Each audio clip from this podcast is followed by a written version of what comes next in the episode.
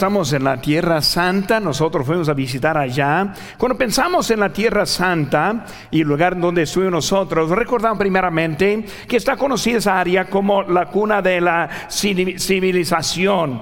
Y vemos, hermanos, aquí en el mapa, aquí es el mapa de Israel, la tierra que fue dada por Dios al pueblo de Israel. Y bien la historia de Israel, vemos que es el, el pueblo escogido de Dios y viéndolo como en el nivel mundial, vemos que tan pequeña es esa tierra, el lugar que fue dado, pero tanta información que hay en ese lado, donde comenzó la humanidad y también donde va a terminar la humanidad. Muy importante ese lugar. Nosotros caminamos en el mismo lugar donde se caminaba Abraham, Josué, Jonás, Elías, el apóstol Pablo y Pedro, otros, Saqueo, María y José, María Magdalena, Marta, Lázaro y tantos que estuvieron allí igual como el Señor Jesucristo. Bueno, leemos la Biblia, vemos que todo está en ese lado.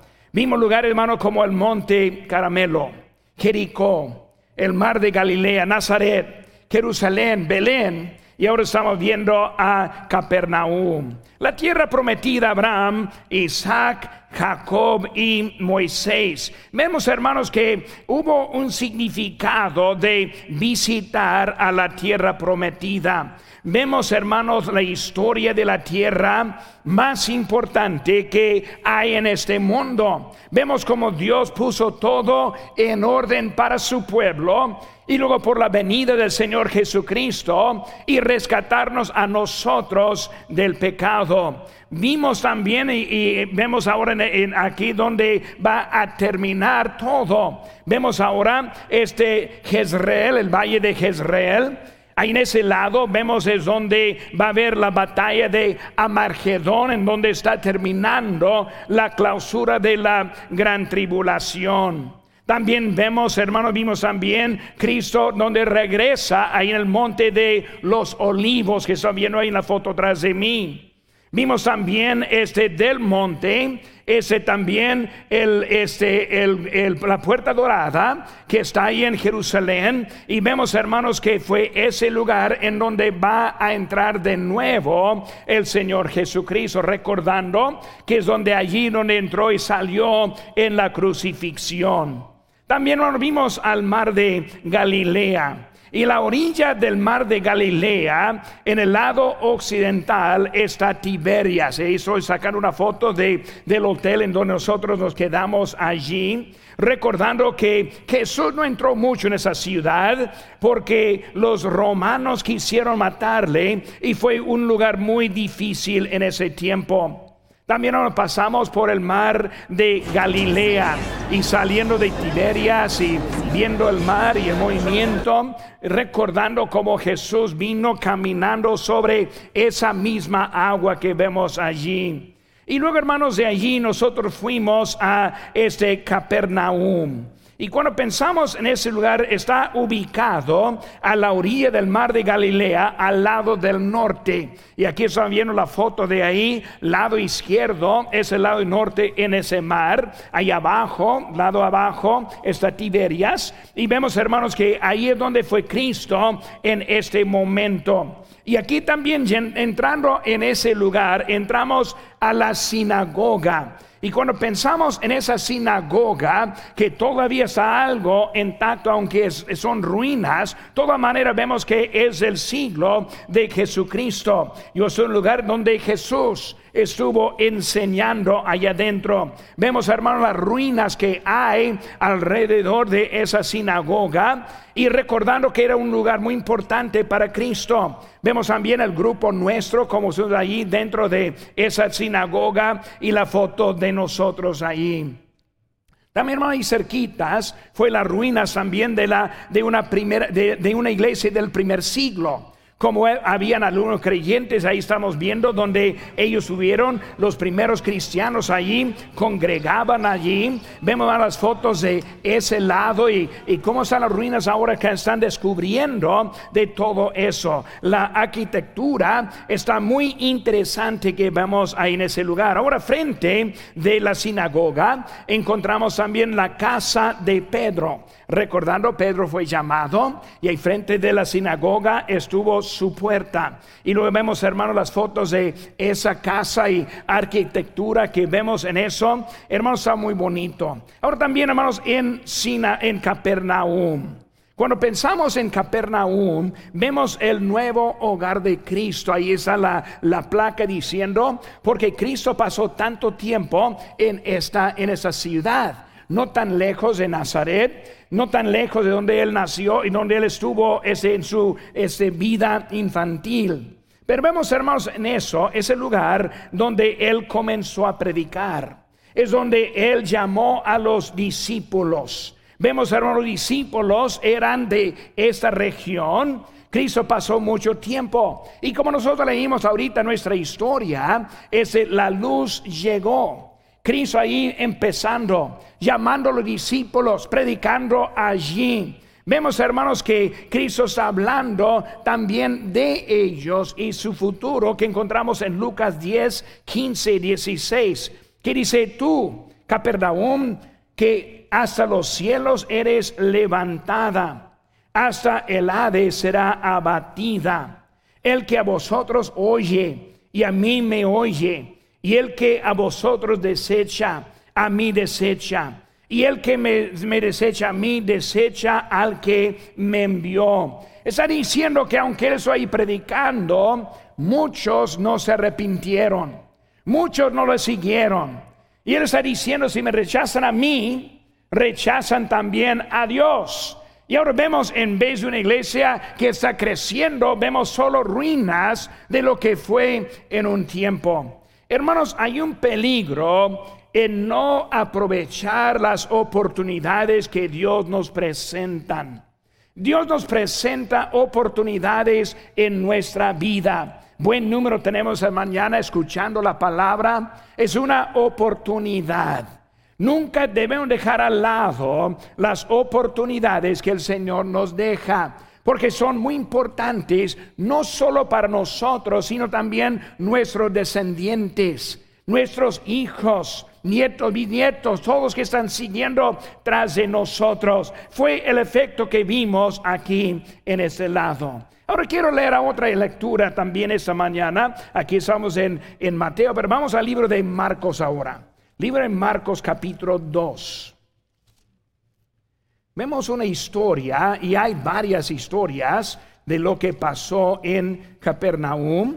Pero vamos a ver en esta mañana aquí en Marcos 2 una historia que va a ser para nuestro texto en esta mañana. Dice aquí, hermanos, en Marcos 2, 1, entró, entró Jesús otra vez en Capernaum. Después de algunos días y se oyó que estaba en casa. Inmediatamente se juntaron muchos de manera que ya no cabían ni aún a la puerta, y les predicaba la palabra. Entonces vinieron a él unos trayendo un paralítico que era cargado por cuatro. Y como no podían acercarse a él a causa de la multitud, descubrieron el techo de donde estaba y haciendo una abertura, bajaron el lecho y el, y el que yacía el paralítico.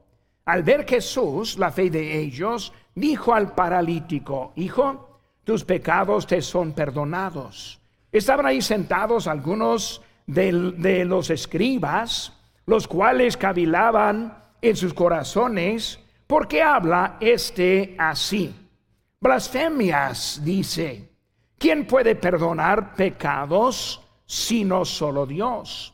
Y conociendo luego Jesús en su espíritu que cavilaban de esta manera dentro de sí mismos, les dijo, ¿por qué caviláis así en vuestros corazones? ¿Qué es más fácil? ¿Decir al paralítico, tus pecados te son perdonados? ¿O decirle, levántate, toma tu lecho y anda? Pues para que sepáis que el Hijo del Hombre tiene potestad en la tierra para perdonar los pecados. Dijo al paralítico, a ti te digo, levántate, toma tu lecho y vete a tu casa.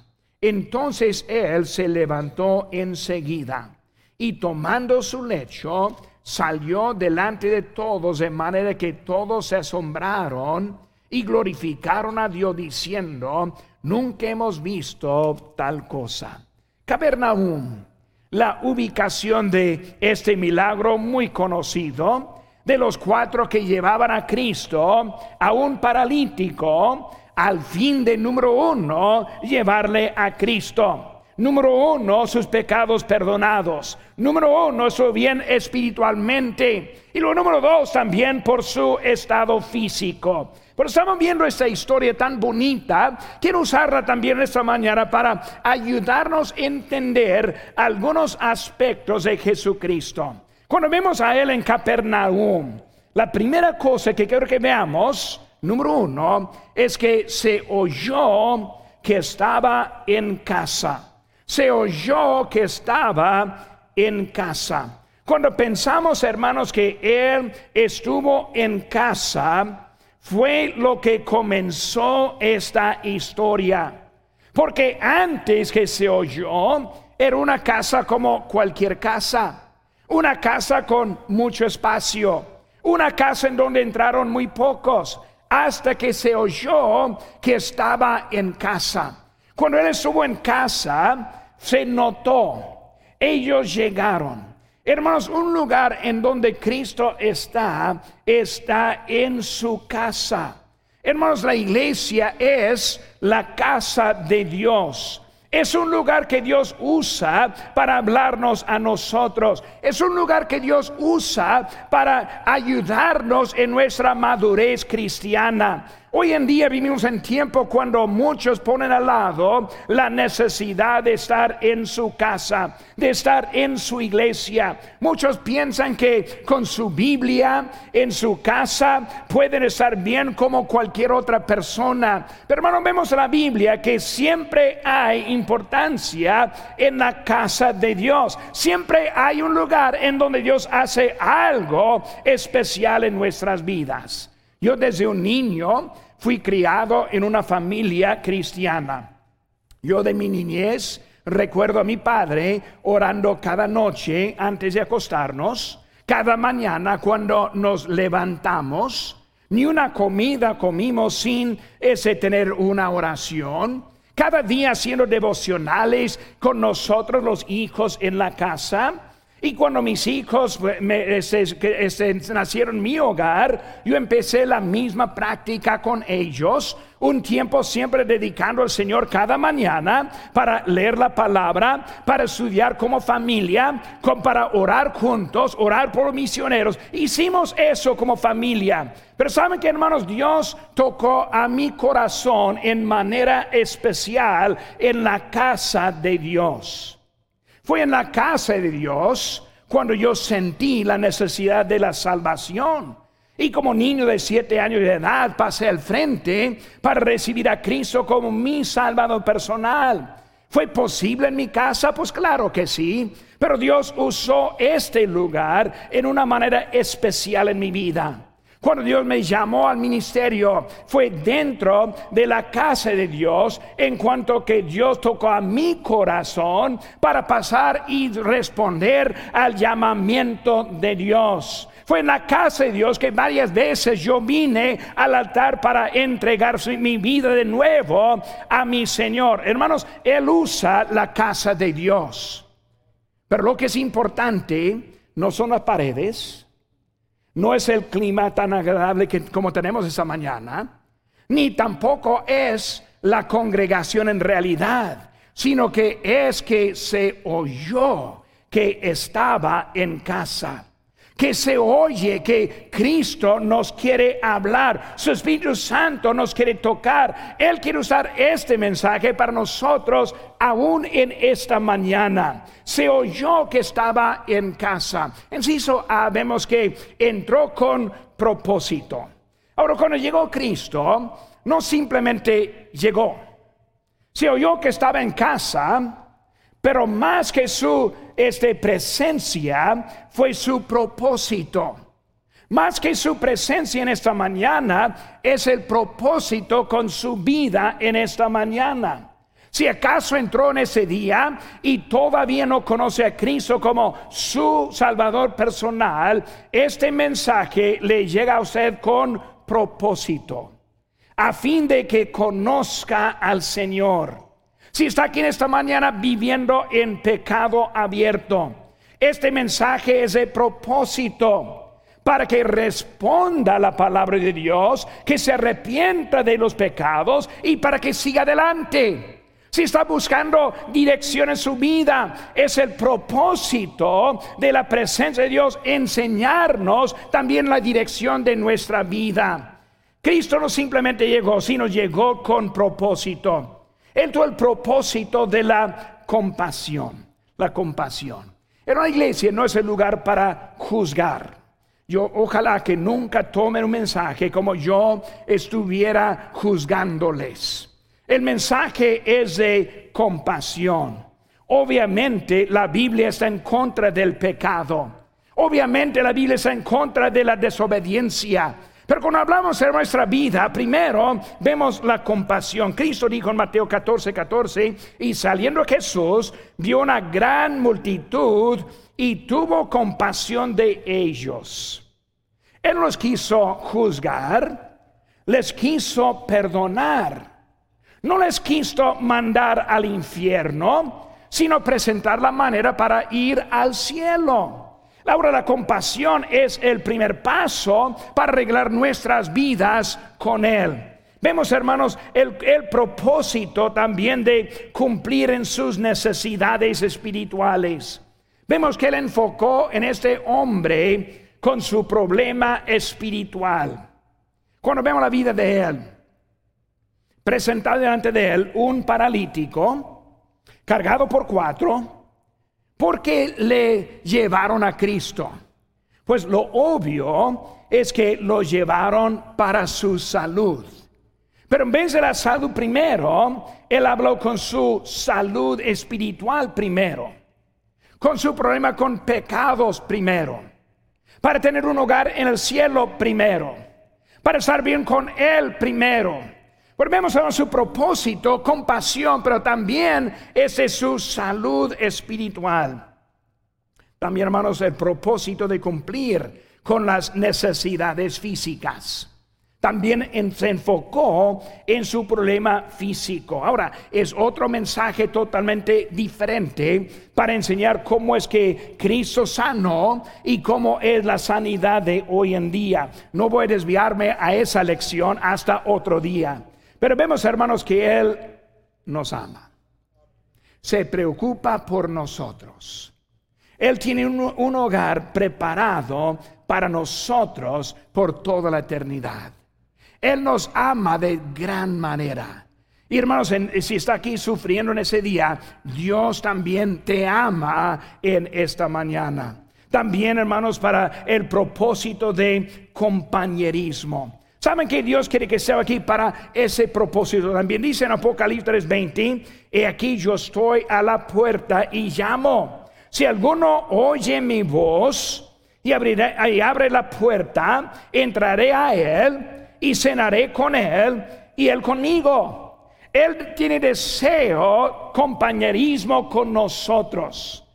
En esta tarde vamos a tener un compañerismo de, de sandía o, con sandía, quién sabe cómo lo quiere decir, ¿verdad? No es de, más bien es con. Pero vamos a comer un poco de sandía, compañerismo junto con los de inglés. Hermanos, está bueno tener compañerismo. Dios quiere que tengamos compañerismo. Dios quiere que nosotros seamos amigos hermanos en Cristo, que nos preocupamos unos por otros, que estemos juntos en armonía, como leí ese texto en esta mañana. Es un propósito, un propósito de salvar. Lucas 19, 10 dice, porque el Hijo del Hombre vino a buscar y a salvar lo que se había perdido. Su propósito en esta mañana para la persona que todavía no tiene la certeza de vida eterna, para darle la vida eterna aún en esta mañana, es su propósito para su vida en este momento. Hermanos, también no cabían a la puerta. Inciso B, no cabían a la puerta. Cuando Jesús está, viene la gente. Cuando vemos la necesidad, nosotros vamos a Él. Cuando vemos que Él puede cambiar nuestra vida, nuestros deseos, nuestra trayectoria de dirección de la vida, pues queremos estar con Él. Pues ahí estaban ellos en esta historia, en la historia de la pesca milagrosa. Dice en, en Lucas 5.1, aconteció que estando Jesús junto al lago de Genezaret, el gentío se agolpaba sobre él para oír la palabra de Dios. Fue algo común con Cristo. Está en casa, se llena. Está la orilla del mar, se llena. Cuando él estuvo, la gente vino. Fue algo diferente con él. El hombre más ese diferente en la historia de este mundo, Jesús de Nazaret. Vemos que llegó y la gente quería saber qué estaba pasando con él. Vemos en sus hermanos, les predicaba la palabra. Hermanos, es la diferencia con él. Les predicaba la palabra, no solo para sanarles, no solo para darles alimentos como a los cinco mil, no solo para, no, Él vino para salvar, para cambiar la vida de ellos y para predicar la palabra de Él. Hermano, la opinión no vale mucho, pero la palabra de Dios es lo que cambia nuestras vidas, es lo que cambia nuestra dirección, es lo que nos da este, este dirección en nuestra vida, la palabra de Dios. En Hebreos este 4:12 dice, porque la palabra de Dios es viva y eficaz, más cortante que toda espada de dos filos y penetra hasta partir el alma y el espíritu, las coyunturas, los tuétanos, discierne entre los pensamientos y las intenciones del corazón. La palabra de Dios, la palabra de Dios. Es la manera, hermanos, que, eh, que es, es la manera escogida por Dios Primero Corintios 1:21. Pues ya que en la sabiduría de Dios, el mundo no conoció a Dios mediante la sabiduría. Agradó a Dios salvar a los creyentes por la, por la locura de la predicación. Hermanos, es la manera de Dios. Hablé con una señora el día de ayer tocando puertas.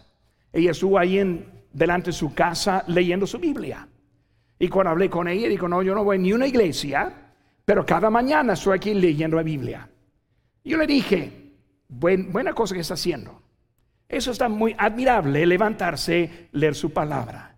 pero no se olvide que Dios puso su casa para nuestra ayuda. Hermanos, la palabra predicada es la locura de este mundo que también transforma las vidas de los oyentes. La palabra de Dios y la predicación de ella. Se oyó, se oyó que estaba en casa. Número dos, hermanos, vemos también la compasión.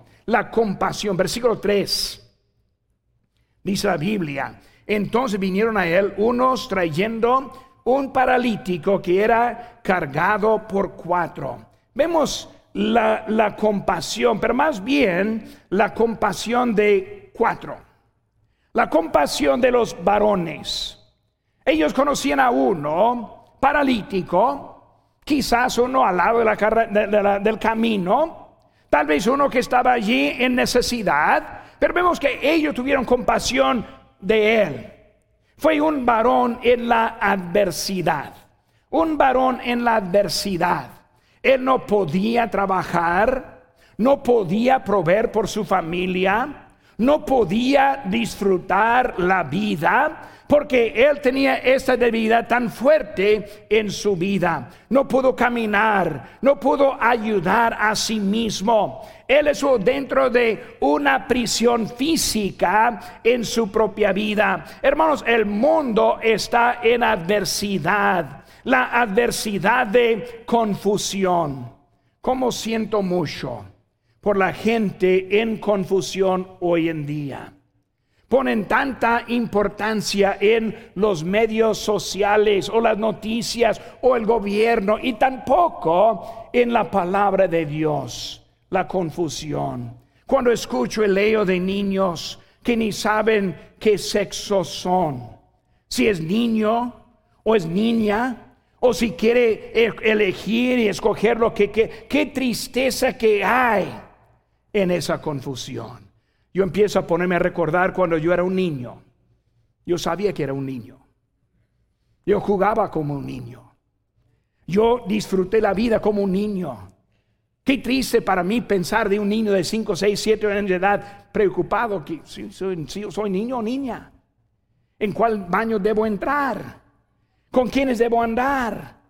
¿Contra quiénes voy a, andar en, una, carrera de nadar? Es hermano, vemos que hay mucha confusión que hay en este mundo. La confusión de su propio cuerpo, la confusión con todo lo que nos, qué es lo que creemos. La adversidad también, hermanos, de la rebelión. De la rebelión. El mundo anda rebelde. Ahora que viene la pedrada. Para usted, pero también para mí. Rebelión en contra las leyes el alto, ya no no, semi alto, no, alto. No hay respeto para las cosas del gobierno. No hay respeto para unos, para otros. Estamos en un tiempo de mucha rebelión. Hermanos, adversidad del pecado, por cuanto todos pecaron y están destituidos de la gloria de Dios. Hermanos, en realidad no podemos ayudar a nosotros mismos. Como ese hombre necesitaba ayuda, nosotros somos gentes de necesidad, necesidad de nuestra vida para saber cómo ir en nuestra vida. Vemos, hermanos, la confusión. Si se ve, le llevaron al lugar de ayuda, a Jesucristo, el lugar correcto. El mundo ofrece ayuda. Hay psicólogos, está el gobierno ofreciendo ayuda para todo las escuelas dando educación a su forma. Pero hermanos, Cristo es la ayuda. ¿Qué dijo el apóstol Pedro en Juan 6, 68? Le respondió Simón Pedro, Señor, ¿a quién iremos? Tú tienes palabras de vida eterna. No hay otro como tú. No hay otro que me, me ayuda como tú me ayudas. El Señor Jesucristo. Es una ayuda permanente. Dice la Biblia Marcos 8:36, porque ¿qué aprovechará el hombre si ganare el mundo y perdiere su alma? Si vamos a dar a los pobres, y no son contra de eso. Si vamos a ayudar a los que están en necesidad. Si vamos a curar los que podamos. Pero hermanos, si ellos pierden su alma, han perdido todo. Porque nada más tiene importancia que esa alma que tenemos. Y si hermano, su meta fue alcanzada. Vemos, hermanos, que con ello, primeramente dice, no cabía ni aún ni uno, ni otro más. Hermanos, siempre hay los que le quieren desanimar. Llegando ellos a la puerta, váyanse. Ya estamos aquí. La casa está llena. No hay lugar para ti. Y hubo en vez de invitar a una necesidad, lo quisieron correr en ese momento. Pero hermanos, vemos que ellos vieron las opciones. Y sus opciones eh, eh, a lo mejor no fue lo correcto. Cuando estoy pensando, subiendo el techo de algún desconocido, abrir su techo, bajar a uno, probablemente no es la manera aceptada por la sociedad.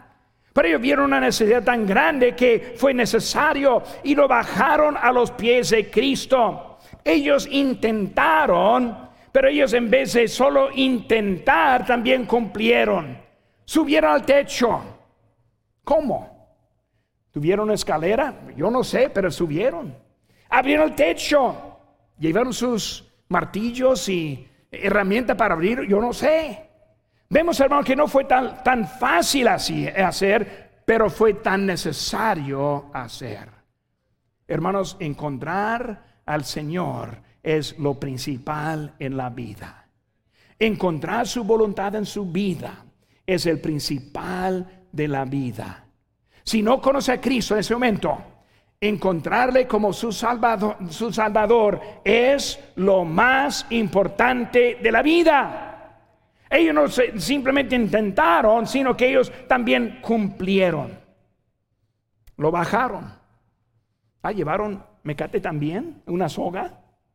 No sabemos cómo, pero ellos vieron la necesidad y por eso cumplieron en eso. Se oyó que estaba en casa. Vimos la compasión. Número tres, hermanos. Ahora, vemos la fe de cuatro. Vemos la fe de cuatro. Siempre es un texto aquí que me ha hecho, me ha hecho mucha, mucho impacto en mi vida. Miren lo que dice la Biblia aquí en versículo número 5. Al ver Jesús, la fe de quién? Y viendo Jesús, al ver Jesús, la fe de quién? ¿Me escuchan? ¿Están despiertos? ¿La fe de quién? De ellos. No de él, de ellos. No del que sabe necesidad, los que lo trajeron.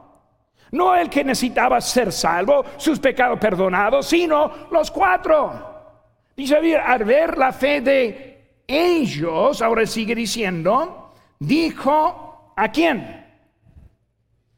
Dijo a quién una vez más, dijo a quién? Al paralítico. Vio la fe de ellos y ahora indica su plática con uno. Por eso ahora al paralítico, siguiéndole hermanos, hijo, tus pecados te son perdonados. No sus pecados, tus pecados. Muy claro. Él ve la fe de ellos habla a él y perdona a este.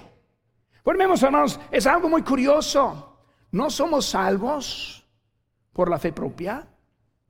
Mi fe, e, es posible que mi fe salva a otro. O sea que tal vez mi hijo, que es rebelde, no quiere, pues yo voy a poner la fe para salvar a él. ¿Está diciendo eso? No nos está diciendo eso. Está hablando de una fe viva una fe viva. Ahora no tengo tiempo, mi, tiempo está acabando, pero voy, a tomar un poco aquí, muy necesario. Es fe viva, no fe muerta. ¿Qué dice la Biblia acerca de la fe viva o la fe muerta? En Santiago 2.17 dice así también, la fe si no tiene obras es muerta en sí misma. Versículo 20, mas quiere saber hombre vano que si que la fe sin obras es muerta. Hermano, cuando hablamos acerca de la fe en acción o la fe muerta, es posible que ellos hubieran andado y dijeron, pues aquí está ese paralítico, voy a orar por él, voy a tener fe, que el Señor pase para sanarle. Es una fe que tendrían para orar pero no una fe que hizo una diferencia. La fe que hizo la diferencia fue la fe en acción. Ellos sabían que Cristo le podía sanar. Ellos sabían importante también orar. Pero más importante es llevarle a Cristo. Era una fe que hizo una diferencia. Por eso, hermanos, aquí en nuestra ciudad hay muchos incrédulos en nuestra ciudad. Podríamos orar por nuestra ciudad y debemos orar por nuestra ciudad. Debemos pedir a Dios, pero no para con la oración. Por eso ayer el día sábado salimos a las calles contratados, hablando con la gente, extendiendo la salvación. Es la fe viva. No la, fe muerta, la fe viva. La fe viva es una fe que no solo cree, sino también pone en acción lo que cree. Si, si ellos creen que Jesucristo les puede sanar, entonces, ¿por qué no lo lleva a Cristo? Es lo obvio. Si creemos que los que están ciudad pueden recibir a Cristo, ¿por qué no llevamos a Cristo a ellos? Es una fe viva con su familia. Está bueno orar por su familia inconversa, por tíos, hijos, padres que están inconversos, pero no se para simplemente con orar, sino buscando oportunidad para llevarles a Cristo. Es la fe con acción que estamos viendo en este momento. Por eso, hermano, es la fe sensible fe sensible, sintieron la necesidad de otro. Vemos, hermanos, que es más que una creencia. En Santiago 2.19 dice, ¿tú, tú crees que Dios es uno, bien haces. Pero también los demonios creen y, y tiemblan. Hermanos, es más que creencia. La fe es tomando la creencia y poniéndola en acción es la salvación. Alguien me dijo en esta semana, yo creo en Dios. Bueno, cuando recibió a Cristo, crees una cosa, recibir es poner en acción la fe que tiene. Eso es la fe que cambia.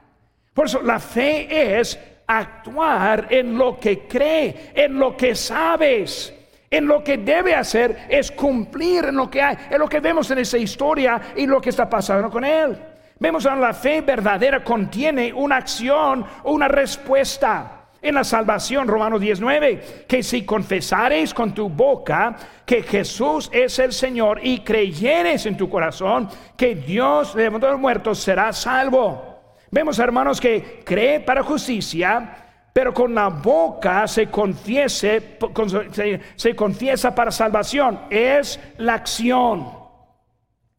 Creo, confieso. Creo, lo recibo. Hay unos aquí en esta mañana, escuchen bien, que están al punto de poner su fe en Cristo.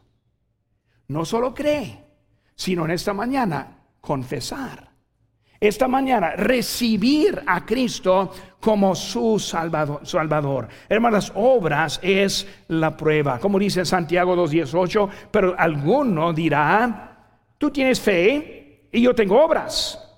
Muéstrame tu fe sin tus obras y yo te mostraré mi fe por mis obras. ¿Qué está diciendo? Mi vida está de acuerdo con lo que es mi fe. Ahora, mi vida no es la fe, sino que está de acuerdo. Yo confieso que Jesús es mi Señor. Aquí estoy esta mañana, probando que lo creo.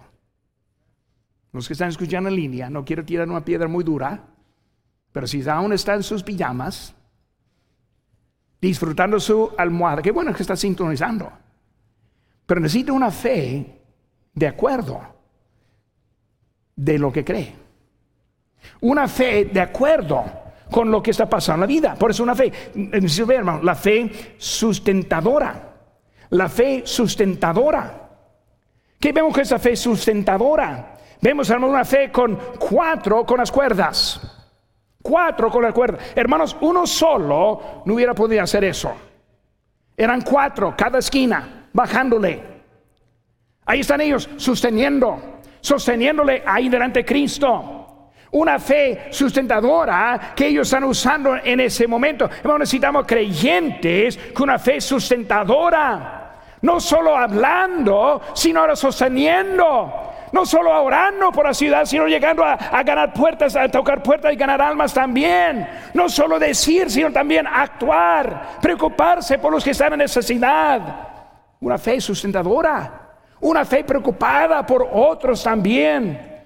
Y luego hizo hermanos, la fe salvadora.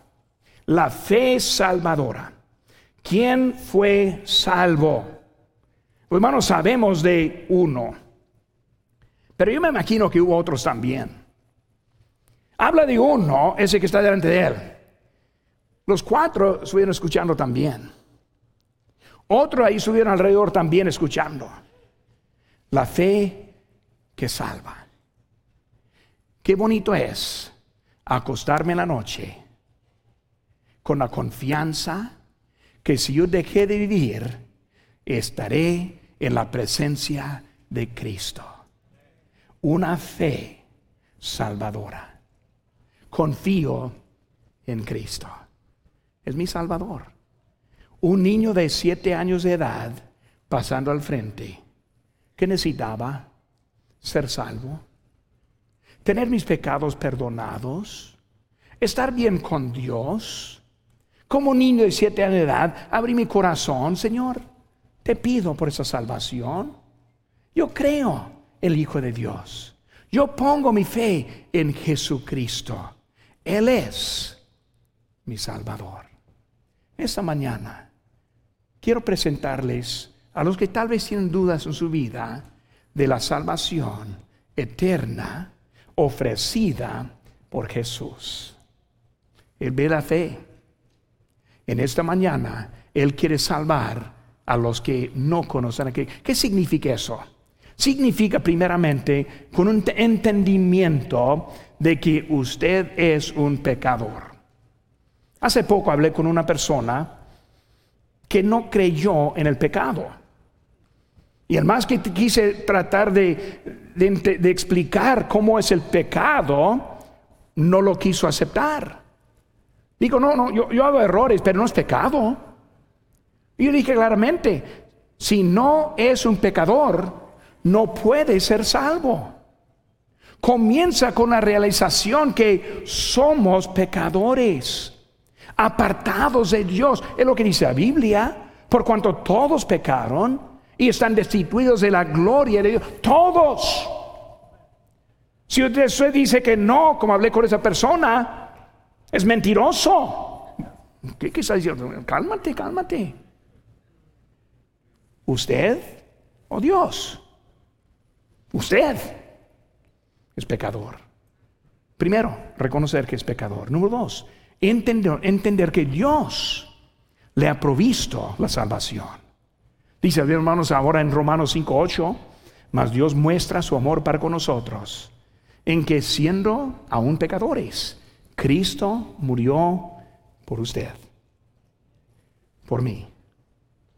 Soy pecador, usted es pecador. Cristo murió en su lugar como el mío. ¿Cómo lo aplicamos? Si confesares con tu boca que Jesús es el Señor y creyeres en tu corazón que Dios le levantó de los muertos, será salvo esa creencia aplicada en su fe en Cristo.